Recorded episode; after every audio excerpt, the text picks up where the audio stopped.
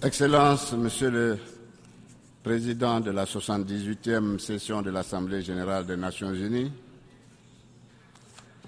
Excellences, Mesdames et Messieurs les chefs d'État et de gouvernement, Excellences, Monsieur Antonio, Antonio Guterres, secrétaire général des Nations unies, Excellences, Mesdames et Messieurs, honorables délégués, Monsieur le Président, représentant à cette tribune le Président de la République de Côte d'Ivoire, Son Excellence Monsieur Alassane Ouattara, je voudrais vous adresser ces chaleureuses et cordiales salutations auxquelles je m'associe. Je voudrais également, au nom du Président Alassane Ouattara, exprimer nos chaleureuses félicitations à vous, Monsieur le Président de la 78e session de l'Assemblée générale des Nations unies, non seulement pour votre élection, mais également pour la conduite efficace de nos travaux. Au secrétaire général des Nations unies, je voudrais renouveler la reconnaissance de la Côte d'Ivoire et le plein soutien du gouvernement ivoirien à ces différentes initiatives visant à faire de l'ONU plus que jamais un centre où s'harmonisent les efforts des nations. Monsieur le Président, Excellences, Mesdames et Messieurs, notre session se tient dans un contexte de grande incertitude pour notre planète et pour nos États confrontés à des crises de grande ampleur. Cette situation entrave significativement la mise en œuvre de l'agenda 2030 des Nations Unies sur le développement durable et limite notre capacité à relever collectivement ces défis. À l'heure du bilan, nous devons nous rendre à l'évidence que les ressources attendues pour le financement de cet important agenda manquent à l'appel notamment pour les pays en développement. Face à ce constat, il nous faut agir vite et faire preuve de solidarité afin que le financement des objectifs de développement durable soit pérenne et prévisible. La noble ambition de l'agenda 2030 ne peut continuer d'être tributaire des dépenses de sécurité qui augmentent d'année en année à travers le monde. C'est pourquoi ma délégation salue la pertinence du thème de cette 78e session de l'Assemblée générale qui nous invite à davantage d'engagement et d'efforts pour atteindre les objectifs de développement durable. Nous devons, pour cela, réduire sans délai le coût des conflits qui minent le développement de nos pays en privilégiant la prévention des conflits et les mécanismes de leur règlement pacifique. Dans le même temps, nos gouvernements doivent renforcer la résilience de nos économies afin qu'elles contribuent au financement des ODD. C'est dans cette perspective que la Côte d'Ivoire accueille avec un intérêt tout particulier la proposition du secrétaire général d'un nouvel agenda pour la paix destiné à repenser nos priorités en matière de préservation et de consolidation de notre sécurité collective. Monsieur le Président, Excellences, Mesdames et Messieurs, il est temps que la communauté internationale se mobilise et agisse afin que les partis au conflit en Ukraine et l'ensemble de leurs partenaires extérieurs s'engagent dans la voie d'un règlement politique de cette guerre. Au-delà du risque d'escalade de la violence et des atteintes aux droits de l'homme, ce conflit entretient l'inflation mondiale, engendre des pénuries de denrées alimentaires essentielles et menace de plonger des millions de personnes dans la famine. Au regard de sa portée de ses conséquences et des flux financiers qu'elle mobilise, la guerre en Ukraine porte un coup certain au financement de l'agenda des ODD. Mon pays appelle également la communauté internationale à s'engager aux côtés de l'Afrique dans la lutte contre les groupes armés terroristes qui déstabilisent des pans entiers du continent, du Sahel à la Corne de l'Afrique. La lutte contre le terrorisme coûte cher aux pays africains et particulièrement à la Côte d'Ivoire, qui accueille en plus de sur son sol des milliers de réfugiés issus des pays voisins en crise. Ces importantes ressources financières manqueront à coup sûr au financement des dépenses prioritaires des ODD. Partout où ils sévissent, les groupes terroristes armés réduisent à néant des décennies de progrès dans les secteurs essentiels de l'éducation, de la santé, de la culture et du travail. Mieux, ils dénient aux femmes et aux minorités leurs droits fondamentaux et rejettent toute idée de liberté et de démocratie.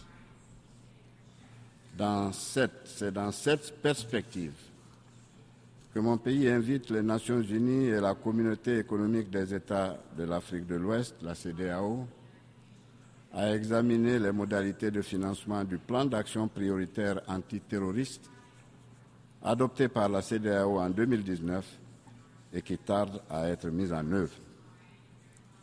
Pour sa part, la Côte d'Ivoire veille au fonctionnement effectif de l'Académie internationale de la lutte contre le terrorisme de Jacquesville, créée en collaboration avec l'appui des partenaires bilatéraux et multilatéraux et qui jouit déjà d'une excellente réputation. Monsieur le Président, Excellences, Mesdames et Messieurs, le dérèglement climatique demeure entier et impacte très fortement nos économies et notre capacité à répondre aux défis du financement du développement. Les pays en développement comme la Côte d'Ivoire, qui y contribuent de façon marginale, sont touchés de de manière disproportionnée et en paie le plus lourd tribut.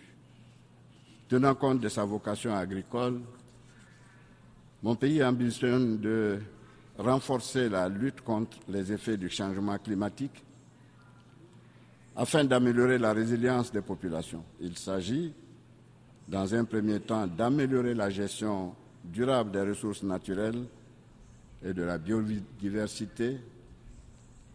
Et ensuite, dans un deuxième temps, d'amener les populations à développer une conscience citoyenne en matière de préservation de l'environnement et de promotion du développement durable. À cette fin, nous exhortons les partenaires qui se sont engagés à nos côtés lors de la COP 15 organisés à Abidjan en mai 2023 à poursuivre leur soutien en faveur de la mise en œuvre de l'initiative d'Abidjan, appelée aussi Abidjan Legacy Programme. Cette initiative de référence en matière de restauration des terres, de préservation de la biodiversité et de développement d'une agriculture responsable constitue une chance à saisir pour les générations actuelles et à venir.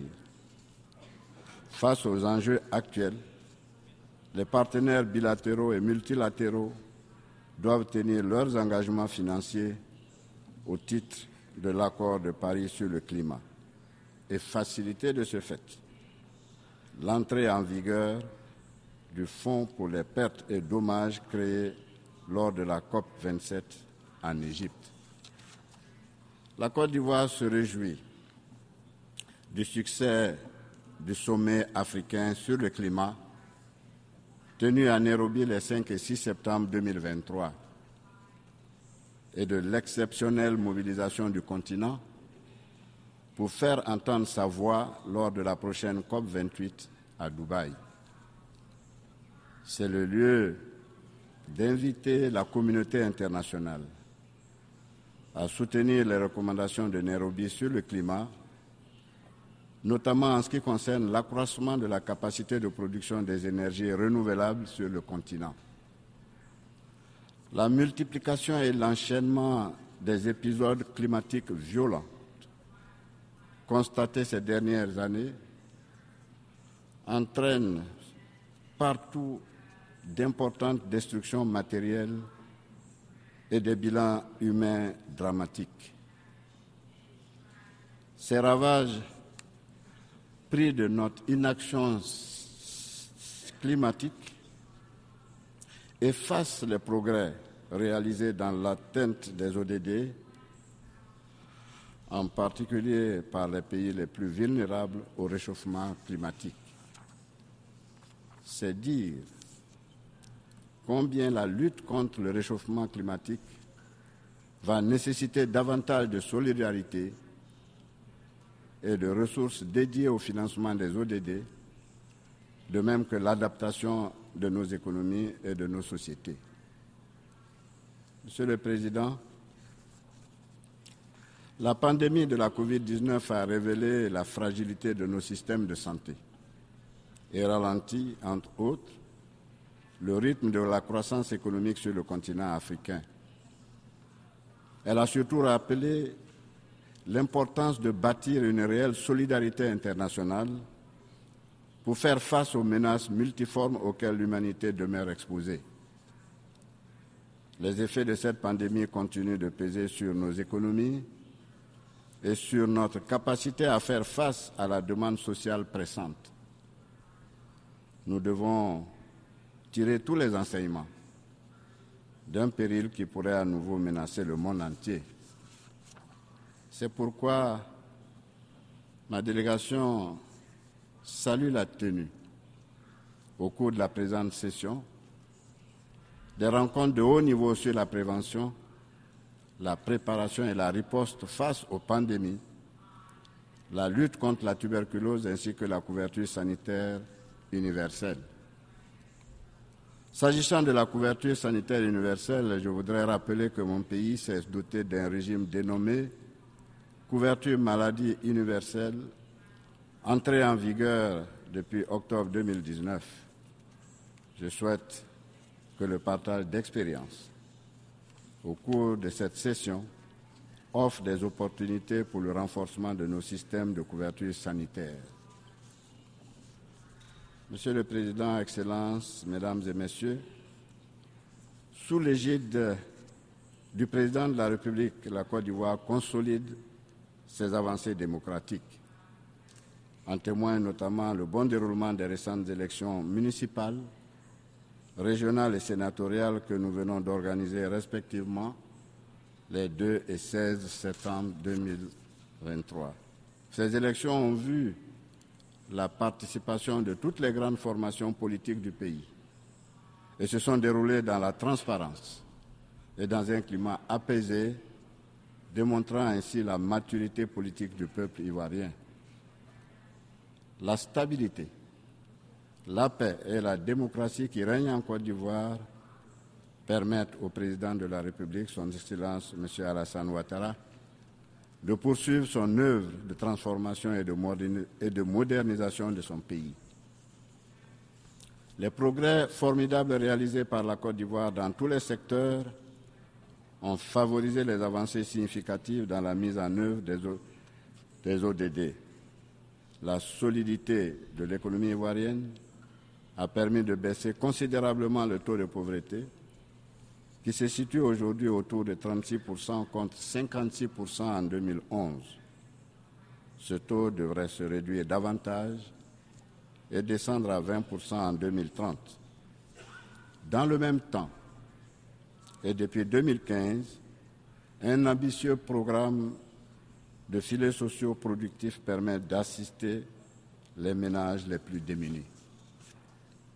Dans cette même dynamique, le gouvernement a adopté un programme social ambitieux, le PSGOUV, qui permet de lutter contre les fragilités sociales. Cette politique de gouvernement et les plans nationaux de développement successifs ont permis d'améliorer l'état des ODD en Côte d'Ivoire, mais toutefois, ces progrès sociaux sont fortement fragilisés par l'afflux massif de réfugiés en prévenance de pays voisins frappés par le terrorisme. Monsieur le Président, Excellences, Mesdames et Messieurs, nous faisons tous le même constat. Nos États sont loin d'être dans la position de pouvoir réaliser des ODD d'ici à l'échéance 2030. Le financement de notre agenda de développement nous rappelle l'urgence d'inscrire notre action dans le cadre du multilatéralisme. Multilatéralisme qui est tout indiqué pour aborder les défis globaux du moment. Il nous interpelle également sur la nécessité de réformer la gouvernance mondiale à tous les niveaux et à retrouver le sens de la solidarité entre les nations, un principe cher à son Excellence le président Alassane Ouattara et auquel nous a également invité le secrétaire général, son Excellence M. Antonio Guterres, dans son discours d'ouverture de cette session. Je vous remercie.